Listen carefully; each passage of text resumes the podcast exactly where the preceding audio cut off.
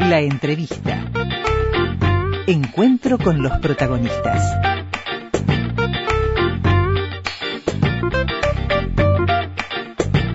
Como muchas otras actividades productivas, el sector de la carne también ha sufrido un fuerte revés en este primer semestre del año. Hay cuestiones que ya traen una tendencia compleja, pero que se han intensificado a partir de la emergencia sanitaria, de la epidemia en Uruguay, pero sobre todo de la pandemia, porque en definitiva no solo tenemos algunos problemas de oferta, sino también de demanda. Si hablamos de la carne, sobre todo la carne bovina, pensando en los mercados externos, que son nuestros principales compradores, Hemos tenido indudablemente una caída en cuanto a los niveles de exportación en el primer semestre del año, que está en torno al 18%, pero también hemos tenido caídas de faena en eh, nuestro país, ¿verdad? Eh, nuestro principal comprador, que es China, se ha debilitado mucho, nos ha comprado mucho menos por las eh, condiciones ya conocidas. China fue el principal país del primer impacto fuerte en la pandemia del COVID-19 y eso evidentemente eh, cambió sus condiciones de consumo en el momento, pero además también eh, un tránsito comercial que se vio sensiblemente afectado a nivel planetario y por lo tanto era imposible seguir con los suministros tal cual estaban planteados. Bueno, hay otros clientes, pero también eh, muchos de ellos afectados. Veamos, eh, repasemos cómo está la situación al día de hoy, porque se espera una recuperación incipiente después de este periodo en el primer semestre. Fernando Matos, el presidente del Instituto Nacional de Carnes, ¿cómo le va? Buen día. Buen día, un gusto estar con ustedes en vuestro programa y en contacto con la audiencia. Eh, pasado este semestre que nos ha mostrado flancos débiles para la industria cárnica, ¿qué esperan para la segunda mitad del año? Bueno, antes que nada una precisión, si bien la introducción está correcta en el sentido de que tenemos un nivel de actividad eh, menor, eh, casi todos los indicadores estamos en torno de un 20% menos, ¿no? Tanto en, en faena como, como exportación, etc. En realidad, eh, China, a pesar de todos los temas vinculados al COVID, al haber sido el primer país que presentó el problema, la primera cuarentena, eh, eh, los primeros rebrotes. Eh, evidentemente allí hubo una alteración importante de ese mercado. No obstante, China ha crecido en lo que se refiere al volumen general de importaciones en este año. En el primer semestre cerró casi un millón de toneladas de carne vacuna y apunta a ser el mayor importador mundial nuevamente con 26 ciento de la transacción mundial. Se espera que este año China esté cerrando alrededor de 2.600.000 toneladas de carne vacuna y alrededor de 7 millones de toneladas de, carnes en totales. Es una verdadera aspiradora de proteína a nivel mundial. Eh, pero en este caso, eh, Uruguay es el que está estando con una menor participación. Sin perjuicio que estamos con un 50% de total nuestras exportaciones hacia ese destino, está claro que hay otros países que son más competitivos y que están eh, concentrando mucho más que nosotros su pauta exportadora, como por ejemplo puede ser Argentina. Y Brasil. Y Brasil, Argentina y Brasil, pero más Argentina en el sentido de que eh, Argentina casi el 90% de las exportaciones cerradas al mes de junio fueron con destino a China, entonces prácticamente ha dejado sin otro destino y eso tiene aspectos positivos y otros no, no tanto, ¿no?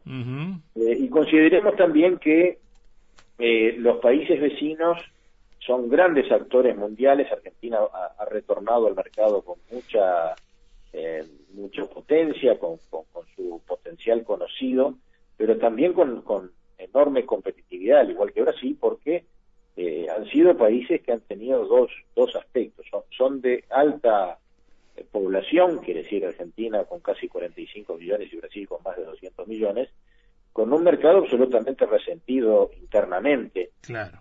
Digamos, ellos tienen, eh, al contrario de nosotros, nosotros exportamos las tres cuartas partes de la producción, ellos consumen las tres cuartas partes de la producción, o, cerca de 80% de la producción. Sí, por lo tanto tienen un excedente mucho mayor.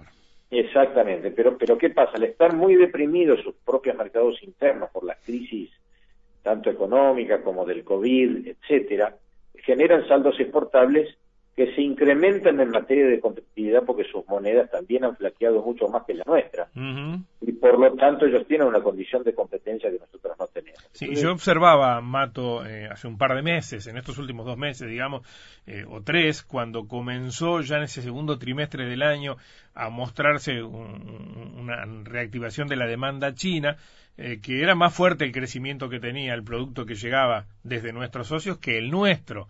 Como que estaban cubriéndonos una parte de mercado que quizás también nos interesaba cubrir más a nosotros, ¿no? Claro, nosotros eh, en realidad eh, hemos sido de los principales proveedores a esa demanda enorme que está generando China.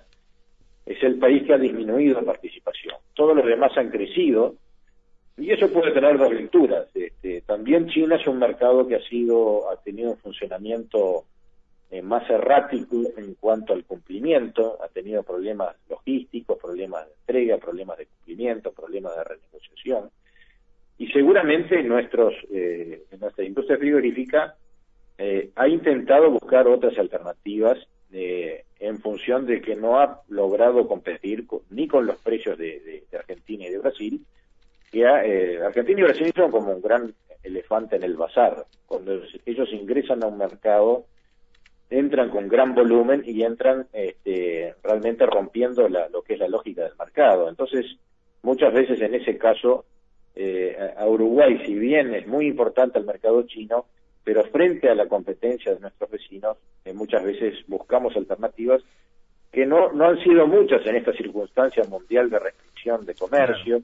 Eh, tenemos nuestro segundo, hoy nuestro segundo mercado y que es de los mercados que ha crecido es mercado del NAFTA. Es decir, eh, la suma de Estados Unidos y Canadá, eh, también por efecto indirecto de la pandemia, porque ellos han tenido muchos problemas adentro de la industria y, han tenido ciertas dificultades de abastecimiento, ah, se han respaldado bastante y han generado un incremento de la exportación nuestra hacia esos mercados, como un efecto colateral del COVID, ¿verdad? Este, como un efecto de rebote que de alguna manera nos, ha, nos ha beneficiado.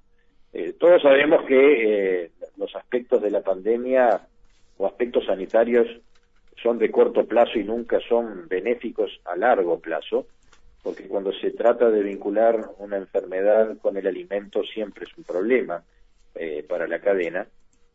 Pero estamos también con la lógica de que tenemos muchos mercados que están a media máquina, el caso de, la Unión Europea, como, como, como todos sabemos que se lleva los productos de mayor valor, de mayor precio, eh, allí hemos tenido desde el mes de febrero una, un lentecimiento de la demanda y en el mes de marzo y abril cuando vino la cuarentena rígida eh, de, en el primer combate y medida que ha tomado, han tomado las autoridades europeas con el, bloqueo casi absoluto del mercado, eh, se cerraron todos los restaurantes, los hoteles, y eso generó claramente una caída muy fuerte de lo que es la demanda y lo que es nuestra exportación de, cuota Hilton y cuota 481, que son los productos de mayor valor de nuestra pauta exportadora. Exacto.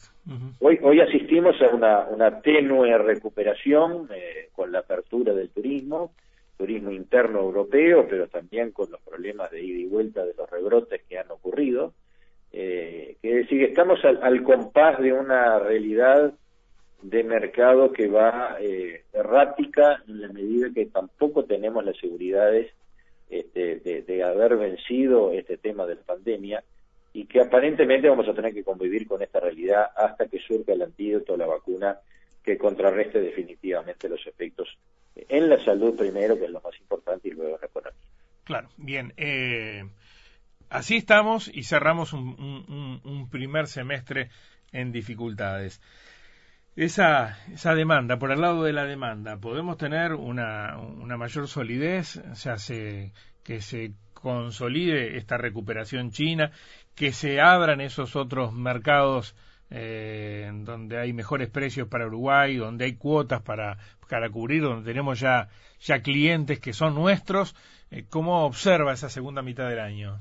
Yo pienso que, que la demanda estructural está, que tenemos que trabajar mucho y en eso estamos enfocados con, el, con la Cancillería y, el Ministerio de Ganadería eh, frente a lo que es el, el aspecto de la habilitación sanitaria tenemos que poner prueba y, acelerar los procesos de habilitación de mercados, tenemos que tener alternativas más allá de China, que es un mercado que es y será muy importante para nosotros, pero tenemos otras opciones en Asia a las cuales no accedemos todavía.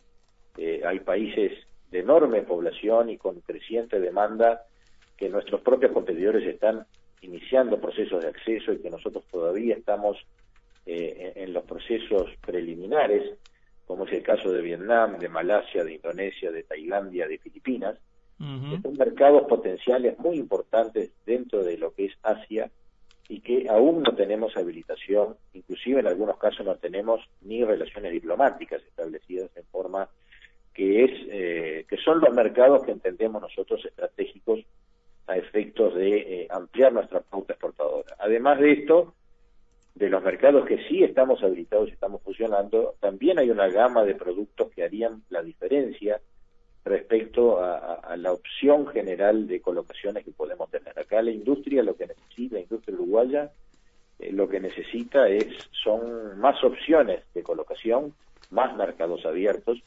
a la hora de poder diversificar su colocación. Y otras condiciones arancelarias, ¿no? Que ese es otro capítulo también. Exactamente, porque, por ejemplo, dentro, para ilustrar un poco su argumento, eh, tenemos habilitados los mercados de Japón y de Corea, por ejemplo, que son mercados muy especializados, pero que dado el nivel alto de protección arancelaria, eh, las chances que tengamos de tener una corriente comercial más voluminosa son restringidas. Porque fíjese usted que los niveles de aranceles eh, con eh, los países de Asia en general están en torno del 10 o el 12%, mientras que eh, el caso de Corea y de Japón estamos en torno del 40%. Entonces, prácticamente prohibitivo, porque esa, diferencia de casi un 30% este, restringe mucho los volúmenes que podamos destinar hacia esos mercados. Mato, que, ¿cómo proyecta el cierre 2020 en cuanto a exportaciones? ¿Se revierte ese signo negativo? ¿Se, se reduce eh, por lo Yo pienso que, se, pienso que se va a reducir, eh, va, de la mano de una de una probable recuperación parcial de la faena.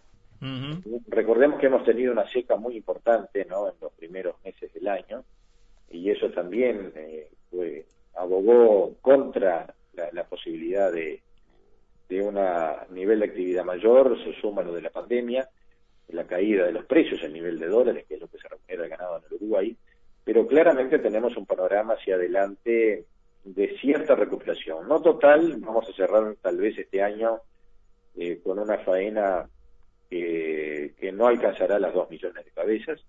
El año pasado estuvimos en 2 millones 200 y algo de mil.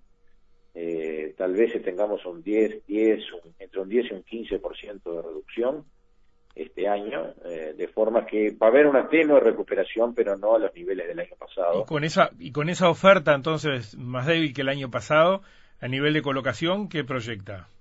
Bueno, en, realidad hasta ahora venimos con los precios promedio de exportación por encima del año pasado, con una caída eh, en términos comparativos al mismo periodo del año anterior, que recién en el mes de junio hemos eh, bajado, pero creo que tenemos Claro que es mucho más fácil hacer un promedio alto con menor volumen, ¿verdad? Sí.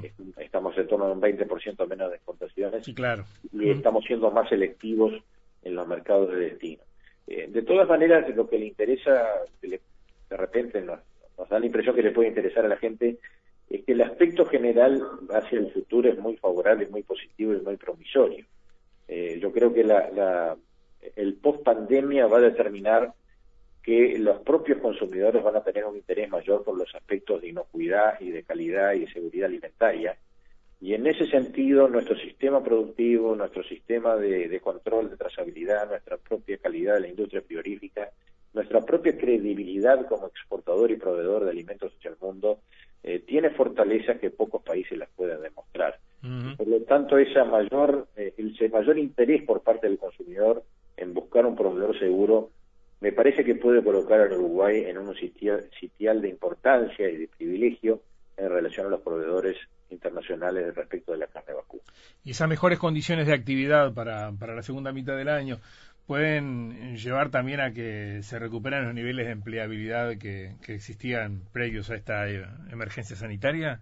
Y van un poco de la mano, ¿no? no, no creo que vaya a ser una recuperación contundente. Sí estimo que el año que viene vamos a tener una recuperación en la medida que eh, el stock de ganado eh, demuestra que las categorías jóvenes están en, un volumen bien interesante, eh, porque hubo hasta el año 2018 una importante extracción de la mano de la faena y de la exportación de ganado en pie, y de en los dos últimos años hemos tenido una reducción importante de esa salida, y evidentemente eso se eh, refleja en un volumen más importante. Vamos a tener en torno a las 600.000 reses más al cierre del stock el 30 de junio, cifras que Discose seguramente revelará en el mes de septiembre, octubre, eh, y esos son datos muy positivos porque eh, determinan que para adelante vamos a tener una mayor disponibilidad de ganado para faena.